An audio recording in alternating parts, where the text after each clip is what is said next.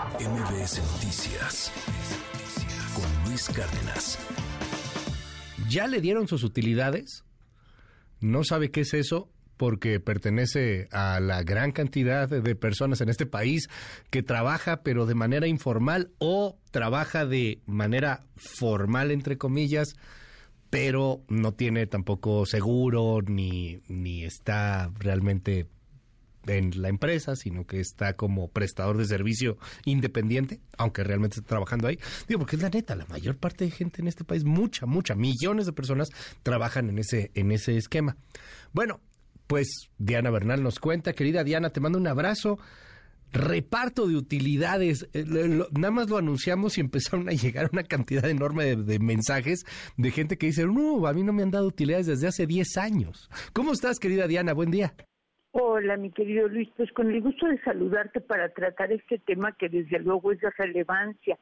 Ante todo, quiero decir lo más importante, el reparto de utilidades se paga a las y los trabajadores entre el primero de abril y el 29 de junio. Las empresas o sociedades, llamadas personas morales, están obligadas a pagarlo a más tardar el 30 de mayo. Y si trabajas para una persona física, como puede ser una persona que tenga un restaurante, una tienda de abarrotes, cualquier negociación, tienes derecho a tu reparto durante el mes de junio, a más tardar, se puede pagar antes, pero a más tardar el 29 de junio. Ahora, algo muy importante, Luis, porque esto es un tema fiscal porque las empresas tienen que hacer, como ya lo hemos platicado, en el, tanto las empresas como las personas físicas, sus declaraciones anuales en marzo y abril. Y si acumulados todos sus ingresos, restados todos los gastos que tuvieron que hacer para su actividad productiva y aplicadas las pérdidas de ejercicios pasados si las tienen, queda un remanente, eso se llama utilidad fiscal y en México la utilidad fiscal se paga precisamente, perdón, la utilidad, el reparto de los trabajadores se paga precisamente sobre la utilidad fiscal. Entonces, fíjate, algo muy interesante es que el empleador o la empleadora o su representante están obligados a dar a conocer a los trabajadores a través de su sindicato o si no lo tienen, pues a quien ellos designen como su representante, su declaración anual de impuestos sobre la renta para que los trabajadores intervengan en la forma que, la ley señala, la fórmula para que se les pague el reparto. Entonces, lo primero que tenemos que saber y exigir como trabajadores es que tenemos derecho a conocer tanto si tuvo o no tuvo utilidades la declaración anual del patrón. Y si no hay una serie de centros, tanto en la Secretaría del Trabajo como en la Profedet, como en el propio SAT, para podernos quejar de esta situación. Dime algo, Diana, ¿cuánto de ese remanente hay que repartir?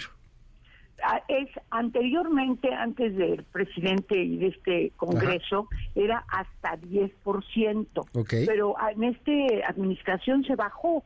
No ah, todos son, no, se bajó, no todas son noticias en favor de los más vulnerables. Antes, por ejemplo, si tú trabajas, trabajabas para una empresa, eran por decir 300 trabajadores, y había por decir 10 millones de utilidades y tenía que repartir hasta 10 millones.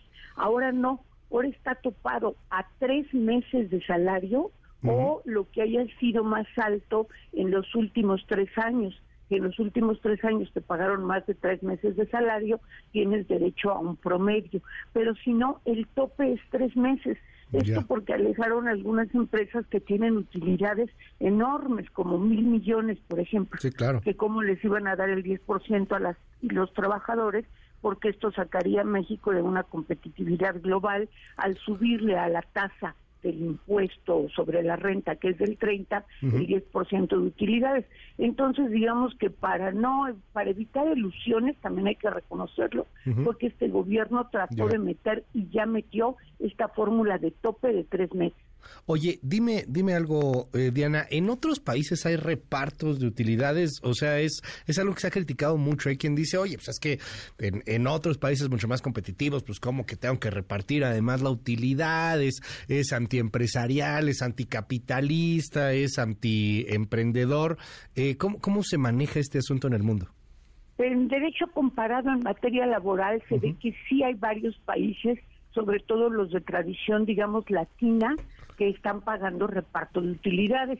En cambio, digamos, los países orientales o los países sajones no es común que se pague el reparto, pero sí está entre uno de los temas que ve la Organización Internacional del Trabajo, la cual ha recomendado que haya una mayor cercanía pues entre capital y actividad productiva. Y lo que ha pedido el sector empleador es sí pagar el reparto, pero asociado a la productividad, no nada más a la utilidad.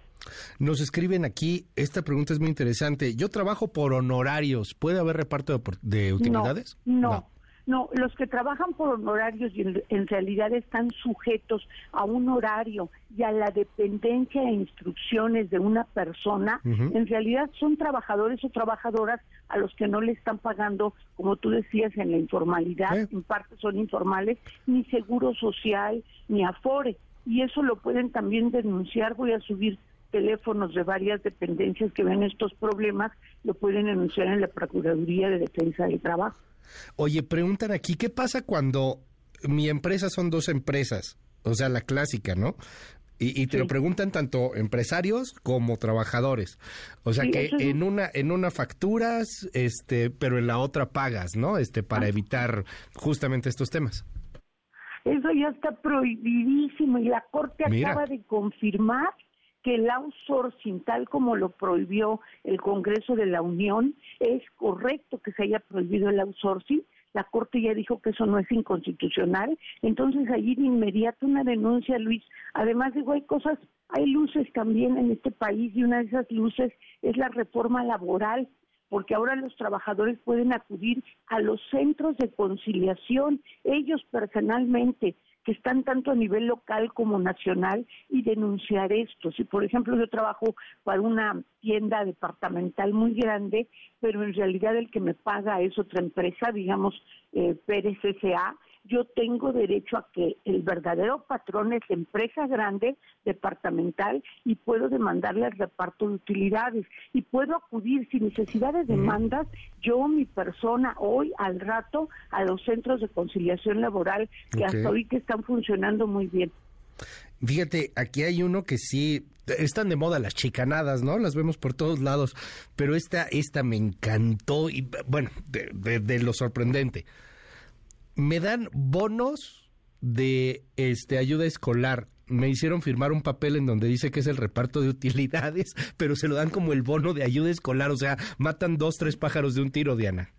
Sí, te voy a decir por qué, porque ya platicaremos, y eso es un tema que me han pedido, sobre qué se puede deducir de la previsión social que te pagan como ayuda de transporte, ayuda para colegiaturas, ayuda para comprar anteojos, campos deportivos, cualquier tipo de actividad de asistencia social que dé el patrón, el patrón la puede deducir hasta cierto tope y también para el trabajador no representa un ingreso. Aquí hay que tomar en cuenta, Luis, que el reparto de utilidades, si excede determinado límite, sí está obligado el trabajador o trabajadora a pagar en su impuesto. Entonces, esto que me platicas de esta persona, pues es otra simulación para evadir pagar el impuesto sobre la renta.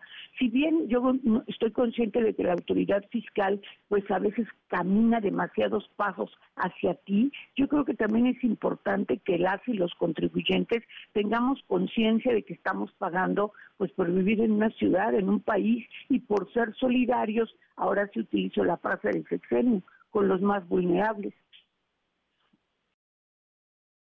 Eh, trabajadoras domésticas o trabajadores domésticos. ¿También hay que repartir eh, utilidades? Pues no, porque no hay utilidades. Entonces, te voy a decir varias empresas que no reparten utilidades. Las empresas de nueva creación que introducen un producto o servicio nuevo por los dos primeros años. Las instituciones de asistencia privada y desde luego las empresas que no tuvieron utilidades. Eso es muy importante. Solo las que tuvieron utilidades conforme a la ley del impuesto sobre la renta presentaron su declaración y su utilidad fue de más de 300 mil pesos, porque si es una utilidad de hasta 300 mil pesos, está exenta del reparto. Las y los trabajadores domésticos, pues como sabemos, todavía no han podido alcanzar la plena obtención de sus derechos y no tienen derecho a reparto de utilidades tampoco. Decías hace un momento que es para personas morales y también para personas físicas. Sobre el tema nos escribe mucha gente, por ejemplo, aquí una persona, yo soy dentista, ¿tengo que pagarle utilidades a mi asistente y a mi recepcionista? Sí, si las tuvo conforme a su declaración anual, una vez efectuados todos los gastos que el profesional de la odontología, el dentista tuvo, y también sus deducciones personales, ¿no? Si él fue también a su vez a ver algún doctor o realizó algún otro de los gastos que hemos mencionado como intereses hipotecarios, si le queda una utilidad, sobre esa utilidad tiene que repartir hasta el tope de tres meses o el aguinaldo, el perdón, o el reparto de utilidades más alto que haya dado en los últimos tres años. ¿Para jubilados o exempleados? Nada. Nada, reparto de utilidades no. De reparto no. no pues porque porque las utilidades van vinculadas a la productividad. O sea, yo soy representante del trabajo, me asocio con el capital, obtengo una productividad, una utilidad y soy partícipe. La persona jubilada, desde luego, es muy respetable, pero ya no tiene derecho porque no está asociada al proceso productivo. E, este sí se pasó, este también está interesante. A mí me llevaron a comer y me hicieron firmar ahí que me habían repartido las utilidades y nomás fue la comida. ¡Sas! No, bueno, es que sí hay algunos casos que nos que, son son surreales. Para una telenovela, Sí, no, imagínate. No, pues ahí está, no tu pizza. Dejo. Y, y, di que te fue bien. Trabajo en una agencia automotriz, soy asalariado y comisionista. Me pagan mi quincena y al cobrar comisiones me descuentan la quincena que me habían pagado incluso. Ah, ya, o sea, si la comisión es superior, supongo que le quitan la quincena. Pero lo que pasa es que no es trabajador como tal. bueno, habría que ver cada caso, ¿no, Diana?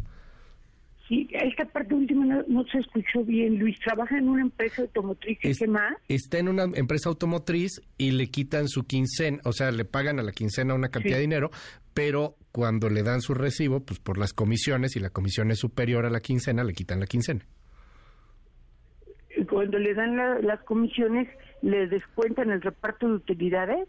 Sí, la, la quincena en este caso. y está una, es una fórmula doble. Hay muchos que están así. Tienen un salario y además tienen comisiones. Sobre las comisiones no se paga el reparto, solo sobre el salario. Pero como te comento, voy a subir los números y nombres de todas las hotlines donde pueden hacer cualquier denuncia o pedir cualquier asesoría. Muchísimas gracias, Diana. Pues te estamos siguiendo ahí en tus redes sociales y ahí vemos los números de denuncia para trabajadores que quieran denunciar o que consideren que hay algo mal en su empresa. Bueno, pues lo pueden hacer a través de estas instituciones. Diana Bernal, mil gracias. ¿Cómo te seguimos en tu red? Por favor, Luis, en Twitter en Diana Bernal, la uno, número uno, y en LinkedIn por Diana Bernal. Muchas gracias, Luis. Feliz semana y un abrazo para todos. MBS Noticias Cárdenas.